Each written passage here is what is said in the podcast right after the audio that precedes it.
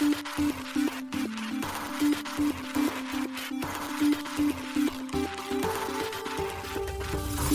しい経済ニュース。この番組では現当社のメディア新しい経済がブロックチェーン仮想通貨フィンテックに関する日々のニュース解説を平日毎日音声コンテンツでお届けしています。そして新しい経済ではブロックチェーン仮想通貨に関するニュース解説記事やインタビュー記事学習記事などのたくさんのコンテンツを掲載しております。ぜひ新しいひらがな経済漢字で検索してメディアもチェックしてくださいそして LINE 公式アカウントではメディアの更新情報を配信しております LINE 公式アカウントにもぜひご登録ください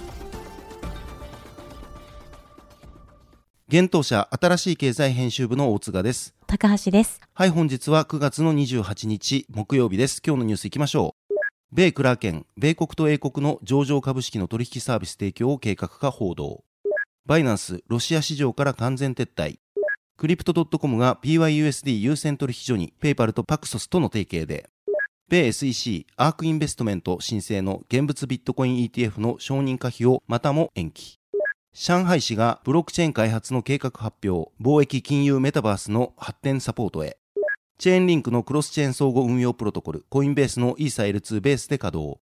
オンランプサービス提供のランプネットワーク、メタマスクと提携。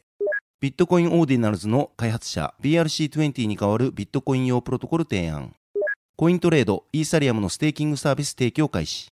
一つ目のニュースは、米クラーケン、米国と英国の上場株式の取引サービス提供を計画か、報道というニュースです。米大手暗号資産取引所のクラーケンが、米国及び英国の上場株式の取引提供を計画しているようです。ブルームバーグが関係者の話として9月28日報じました。報道によれば、クラーケンはクラーケンセキュリティーズと言われる新部門を通じて、米国と英国で取引サービスを提供する予定で、2024年のサービス開始を目指しているといいます。なお、クラーケンはすでに英国で必要な規制許可を取得しており、米国ではブローカーディーラーのライセンスを金融業規制機構に申請中とのことです。また、クラーケンでの株式取引が開始されれば、対象顧客はサービスの利用開始を案内されるといいます。利用を開始すれば暗号資産、株式、ETF のポートフォリオが単一の残高として確認できるようになるとのことです。ちなみに現在米国では米大手投資アプリのロビンフットやパブリックドットコムなどが株式と暗号資産の取引サービスを手数料無料で提供しています。またクラーケンはプライムブローカーサービスも構築中であり、数週間以内に機関投資家向けの適格カストディアンを立ち上げる予定だといいます。このサービスは取引所とは別に運営されるとのことで、クラーケンはワイオミング州に許可を申請しているとのことです。なお、クラーケンの広報担当者はコメントを控えているといいます。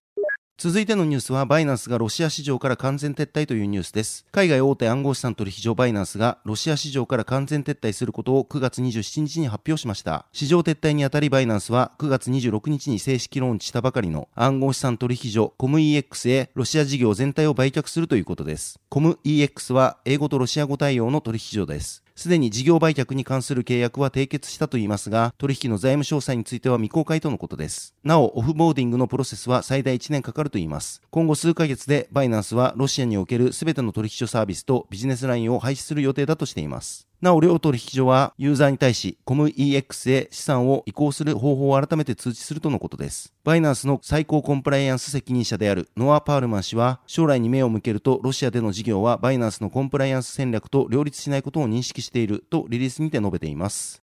続いてのニュースは、クリプト .com が PYUSD の優先取引所にというニュースです。海外暗号資産取引所クリプト .com が、米決済大手ペイパルの独自ステーブルコイン、ペイパル USD、PYUSD の取扱い優先取引所になったことを9月28日に発表しました。これにあたり、クリプト .com は、ペイパル及び PYUSD 発行元のパクソストラストカンパニーと提携をしたということです。なお、クリプト .com ではすでに個人及び機関向けのプラットフォームにて PYUSD を上場しているということです。また、PYUSD の入金は、同取引所アプリを介した形で、個人ユーザーに対しすでに提供されているとのことです。PYUSD の取引機能については、近日中に提供される予定だといいます。また、クリプト .com 提供のクリプト .com ビザカードに PayPal を利用して PYUSD をチャージすることも可能だといいます。クリプト .com と PayPal は今後もより多くの機能提供を検討すると述べています。PYUSD は米ドルの価格に1対1でペッグされたステーブルコインです。イーサリアンブロックチェーン上で発行される ERC20 規格のトークンとなっています。PYUSD の価値は米ドル預金、短期米国債、同様の現金相当物に100%裏付けられているといいます。発行元についてはパクソストラストカンパニーが担当しています。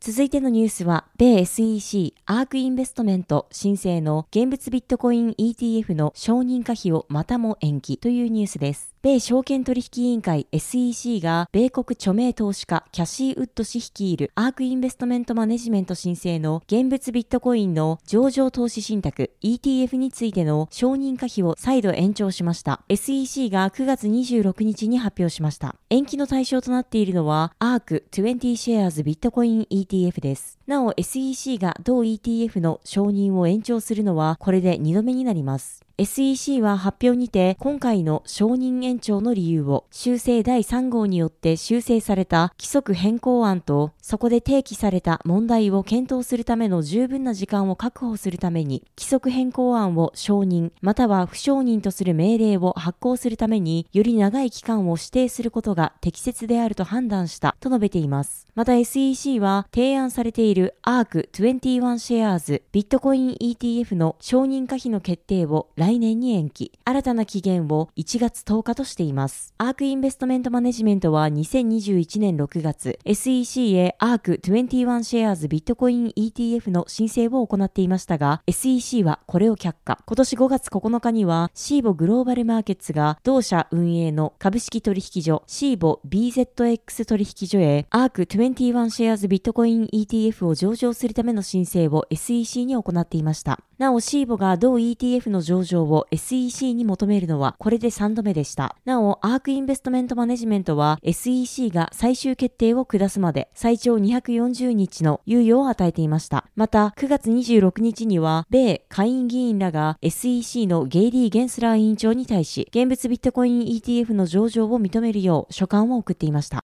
続いてのニュースは、上海市がブロックチェーン開発の計画発表、貿易、金融、メタバースの発展サポートへというニュースです。上海市がブロックチェーン開発へ向けた2025年までの行動計画を9月26日発表しました。上海科学技術委員会の発表によれば、上海ブロックチェーン主要技術研究特別行動計画2023年から2025年と題されたこの計画は、上海の地方行政機関である上海市人民政府の承認を得て交付されたといいます。同計画において上海市はブロックチェーンシステムのセキュリティや暗号アルゴリズムなどのの基本理論、ブロックチェーン専用プロセッサ、スマートコントラクト、クロスチェーン、ストレージ、プライバシーコンピューティング、規制の各部門で飛躍的進歩を遂げる意向だといいます。また、この技術開発で上海市は経済を発展させ、世界的な影響力を持つ新世代のブロックチェーンイノベーションエコシステム育成を目指すとのことです。その他にも政府業務、国境を越えた貿易、サプライチェーン、金融、メタバース、データ要素の流通といった分野の発展をサポートすることができると声明では伝えられています。また上海市はゼロ知識証明の開発支援にも着手するといいます。なお、ゼロ知識証明とは、ある主張が正しいという事実を、主張内容を明かすことなく、第三者に証明することができる暗号学のプロトコルです。具体的には、ゼロ知識イーサリアム仮想マシーン、ZKEVM などの既存技術と組み合わせて、一般的なゼロ知識証明の性能向上を目指すとのことです。声明によれば2025年までにゼロ知識証明アルゴリズムの証明生成の効率はプロンクのような同様の国際的なプロトコルと比べて2倍改善される見込みだといいます。なお、プロンクトは GK スナークのプロトコルの一つです。GK スナークはゼロ知識証明の中の一つの形式です。また政府は人材チームの構築強化にも注力する方針だといいます。ブロックチェーン理論研究及びブロックチェーン理論研究におけるハイエンド人材のグループを集め、国際科学技術フロンティアをリードするエンジニアリングを推進するといいます。大学、科学研究機関、企業などと協力し、ブロックチェーンの若手人材の育成への取り組みを強化し、若い人材が主導権を握り、指導的な役割を果たすことを支援するとのことです。中国では2021年9月に全ての暗号資産取引が禁止されていますが、中国企業によるブロックチェーン開発は盛んです。今年2月には中国の科学技術省が国家ブロックチェーン技術開発センターの設立を承認したと地元メディアが報道。中国政府はブロックチェーン技術の開発は行うものの、引き続き暗号資産は禁止する姿勢だと報じられていました。ただし、香港においては個人投資家による暗号資産の取引が解禁されており、暗号資産取引所などの暗号資産サービスプロバイダーに対する新たなライセンス制度を導入する法律が6月1日より施行されています。なお、中国のテクノロジーコングロマリット、アリババグループ傘下のアントグループも2020年7月に独自ブロックチェーン、アントチェーンを立ち上げています。9月にはアリババグループのフィンテック関連企業であるアントグループデジタルテクノロジーズが香港と海外取引所を対象としたブロックチェーンサービス全を新たに開始しています。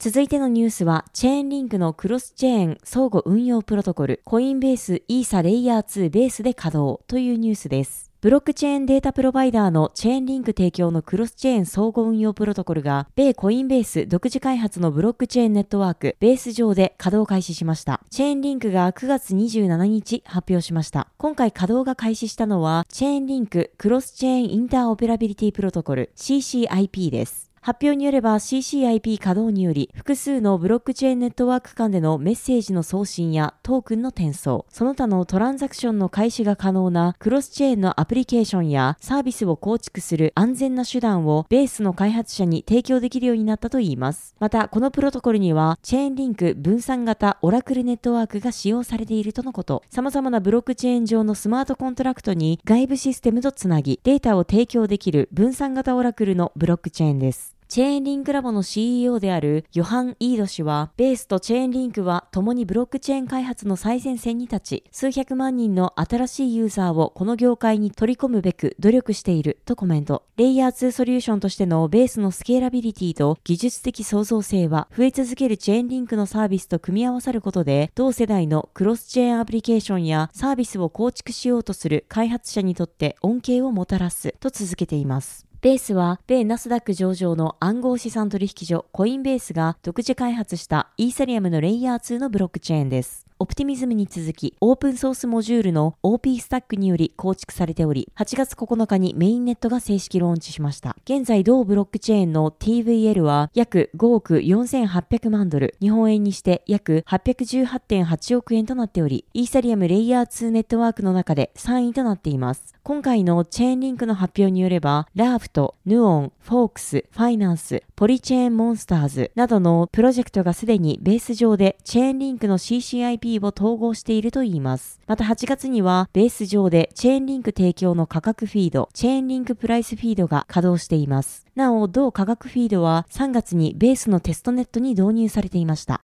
続いてのニュースは、ランプネットワークとメタマスクが提携というニュースです。法定通貨と暗号資産の交換サービスを提供するランプネットワークが Web3 ウォレットのメタマスクと提携したことを9月26日に発表しました。この提携により、メタマスクユーザーは、ウォレット及びポートフォリオ一覧表示サービスポートフォリオダップにて、ランプネットワークを介したオンランプ取引が可能になったということです。なお、ランプネットワークはモバイル版及びウェブ版のメタマスクに直接統合がされています。また、ランプネットワークは今月14日より1億5300万人以上のブラジルジル人ユーザーを抱えるブラジル中央銀行開発の即時決済システム PIX に対応しており、これらユーザーによるメタマスクへのオンボーディングも見込まれるようです。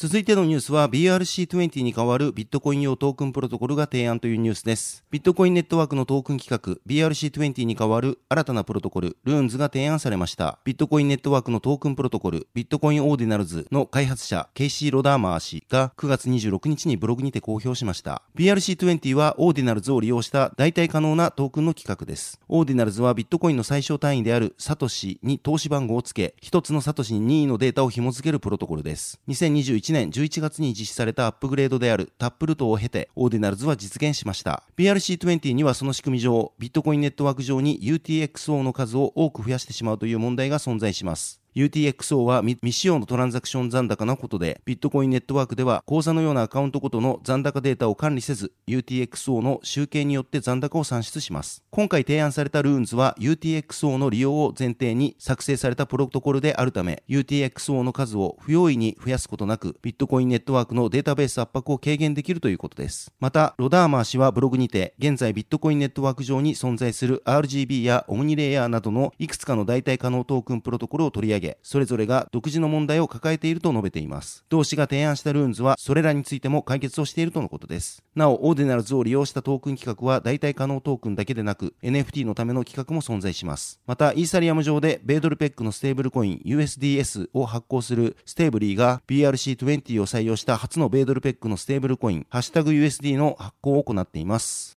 続いてのニュースは、コイントレード、イーサリアムのステーキングサービス提供開始というニュースです。国内暗号資産取引所コイントレード提供のステーキングサービスコイントレードステークにて暗号資産イーサリアムの取り扱いが開始しました。同取引所運営のマーキュリーが9月27日発表しました。発表によるとイーサのステーキングによる想定年率は3.2%になるとのこと。最小申し込み数量は0.05イーサからとなっており、ロック期間は60日に設定されています。ステーキングとはバリデーターと呼ばれるユーザーが対象となる暗号資産を一定量保有することで取引記録のブロック生成プロセスに参加し報酬を得る行為のことです。コンセンサスアルゴリズムのプルーフオブステークを採用するブロックチェーンで実行が可能となっています。なお、コンセンサスアルゴリズムとは暗号資産のブロックを追加する際の合意形成のアルゴリズムです。暗号資産取引所が提供するステーキングサービスは、ユーザーからトークンをプールに集め、ネットワークにまとめて預け入れる形式をとります。そのため、ユーザーはステーキング参加に本来必要な暗号資産保有量を持たなくとも、少額でステーキング報酬を得ることができます。今回のイーサ取扱い開始により、コイントレードステークでは、現在9銘柄の暗号資産をサポートすることになりました。現在、コイントレードステークでは、イーサのほか、パレットトークン、IOST、ポルカドット、カルダノ、テゾス、ポリゴン、ヘデラ、ニアが取り扱われています。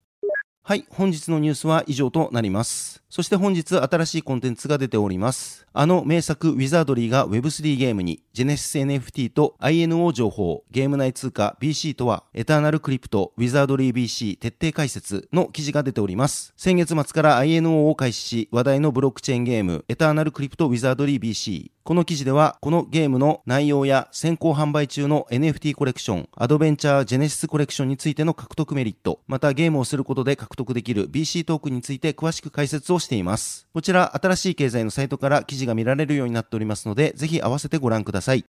はい、このように私たち、新しい経済編集部では、ブロックチェーン暗号資産に関するニュースを平日毎日ラジオで配信をしております。本日ご紹介したニュースやコンテンツはすべてサイトの方に上がっております。ぜひサイトの方も見に来てください。新しいひらがな、経済漢字で検索して見に来ていただければと思います。それでは本日はありがとうございました。ありがとうございました。